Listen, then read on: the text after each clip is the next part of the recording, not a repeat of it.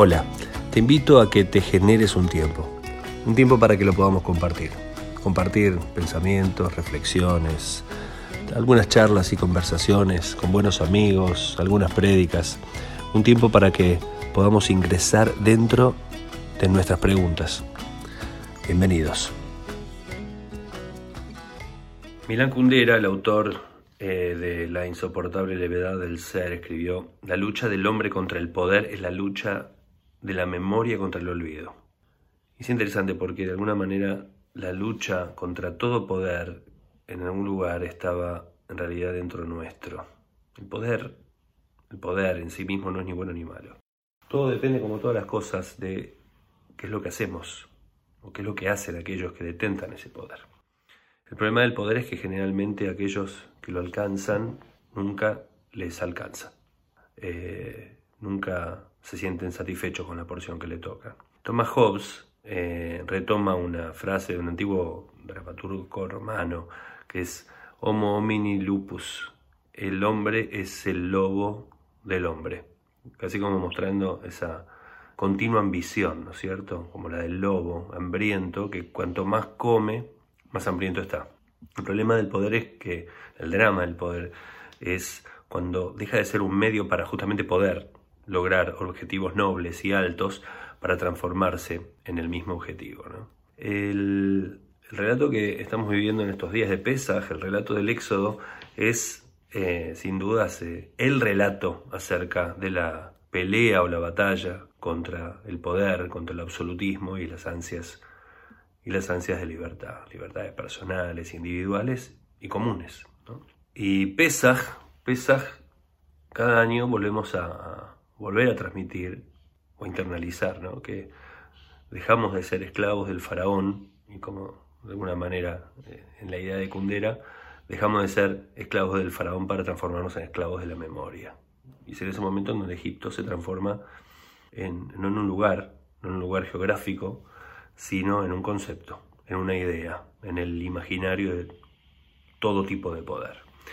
Y Quisiera traer la, idea del concepto de Egipto de una, charla muy interesante de un gran scholar que, me encanta, que es Mija Goodman, donde él explica que el, primer desafío era escapar de Egipto.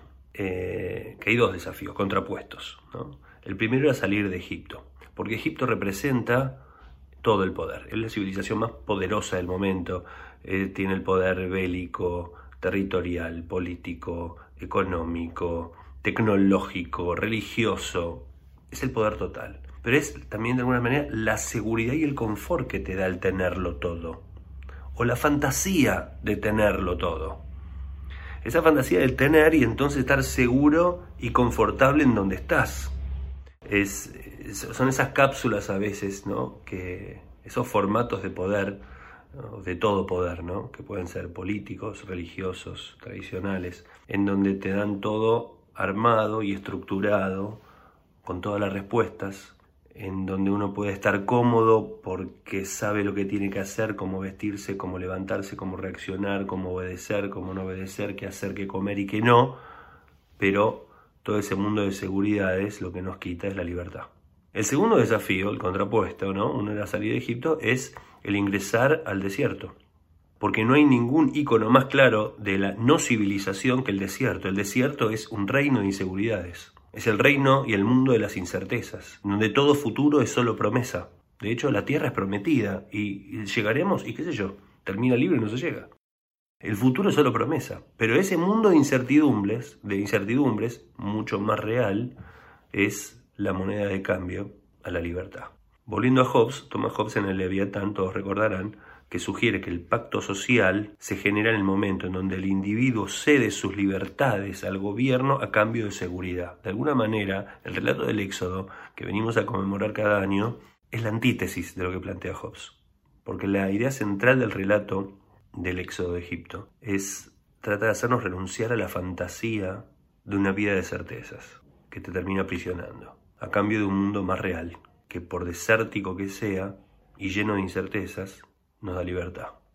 Pero eso es un trabajo del día a día, del día a día, porque la realidad es que en lo cotidiano generalmente preferimos la seguridad del pasamanos al vértigo y la duda que genera la libertad de subir ese peldaño o de dar ese paso.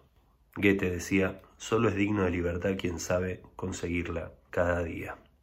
Y, uno ve en el relato del Éxodo que una cosa es salir de Egipto, otra cosa es ingresar al desierto, pero durante todo el relato los, el pueblo, los caminantes, los viajantes, los peregrinos del desierto están todo el tiempo queriendo volver a Egipto.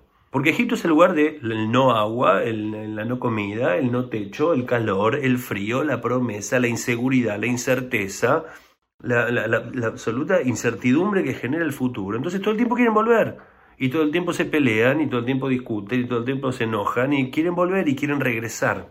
Porque recuerdan con nostalgia el confort de la esclavitud, la comodidad del conformismo, la seguridad de la pasividad y la certeza, de alguna manera, que les daba el saber que al otro día le iba a caer el mismo látigo, pero no otro, ese.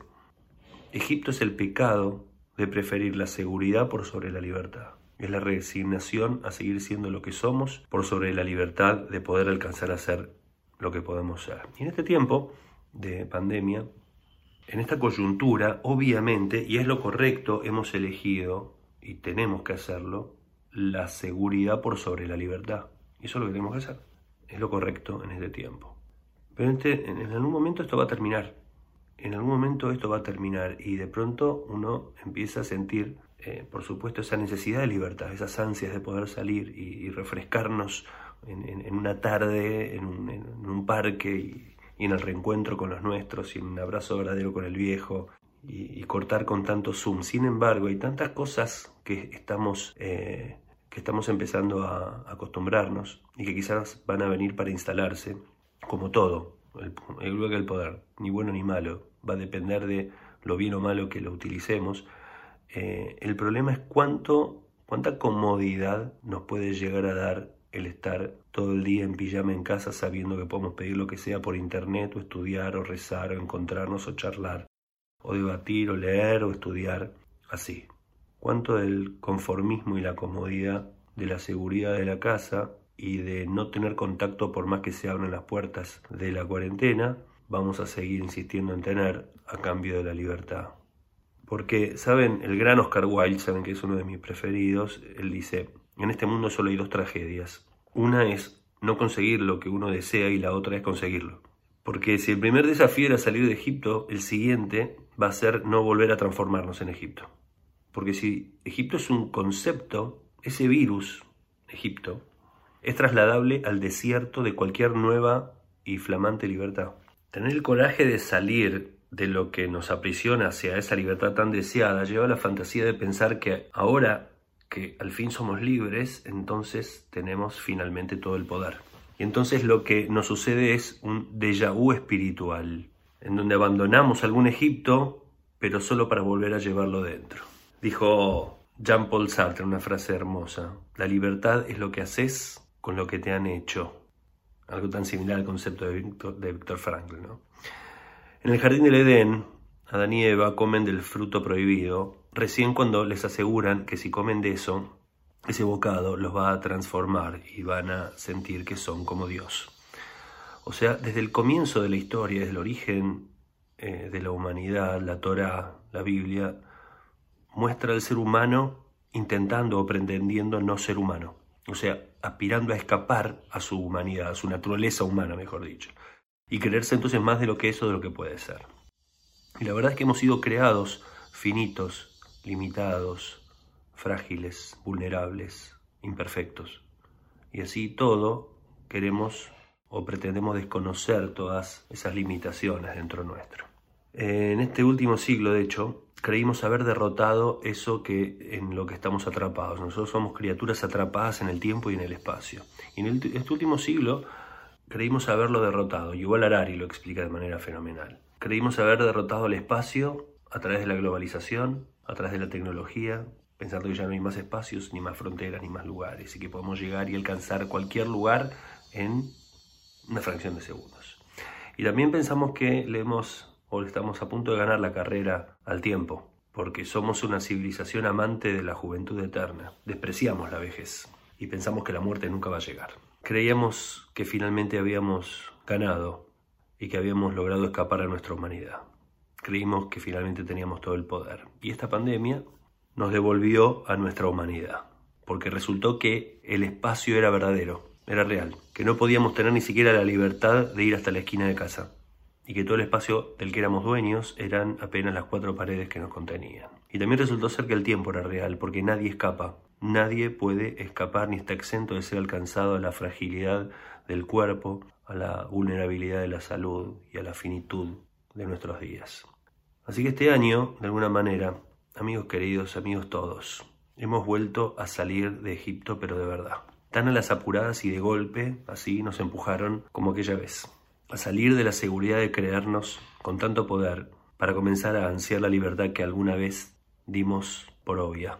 Salir de Egipto representa reconocer nuestras limitaciones humanas, pero a la vez poder encontrar y descubrir el, potencial, la potencia espiritual que tenemos dentro de crecimiento para poder ser no más humanos, sino mejores seres.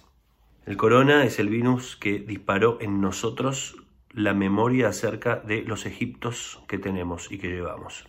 Salir de Egipto, amigos, es aceptar nuestra humanidad, nuestra falta de seguridades, nuestros desiertos, pero comprender que la vida quizá pueda ser ingresar a un gran desierto de incertezas, pero que nos da la fantástica oportunidad de ser completamente libres para ver en qué vamos a transformar ese desierto y en quiénes nos vamos a transformar nosotros.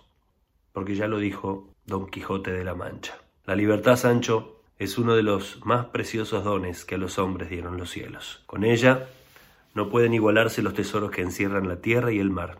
Por la libertad, así como por la honra, se puede y debe aventurar la vida. Que tengamos Haxameach.